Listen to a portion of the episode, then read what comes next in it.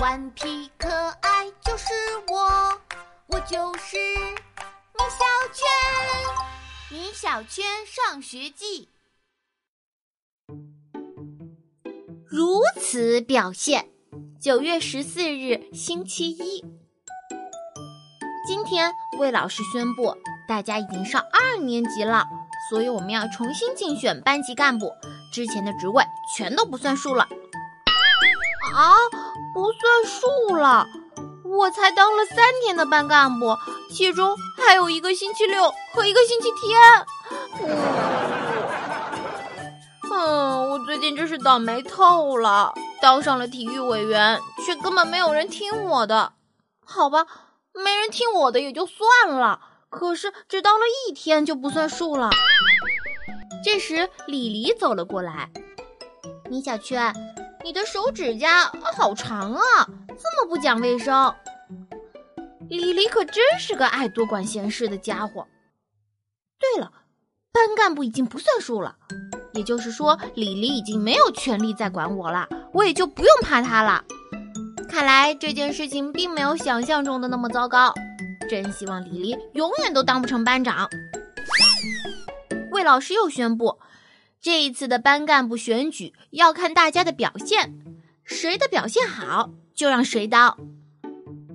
嗯，这次我一定要好好表现，说不定我表现的太好了，还能当上班长呢。哈哈。可是，嗯，该如何表现呢？这是一个问题。我的同桌徐豆豆说：“米小圈，我有办法。”徐豆豆。你有什么好办法？快说说。徐豆豆说：“我觉得你应该主动举手回答问题，这样老师就会觉得你学习很努力了呀。”是个好办法。可是如果我不会怎么办？放心吧，同桌，有我呢。你不会的，我会偷偷告诉你。徐豆豆真是我的好同桌，哈哈，就这样办。后的每堂课的每个老师提出的每个问题，我都会举手说：“老师，我会。”今天我一共举手了一百多次，站起来回答了二十道题。呜，可是一道都没有答对。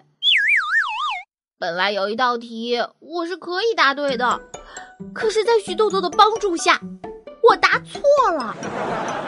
老师们不但没有觉得我表现的更努力了，反而觉得我总是答错题，学习退步了。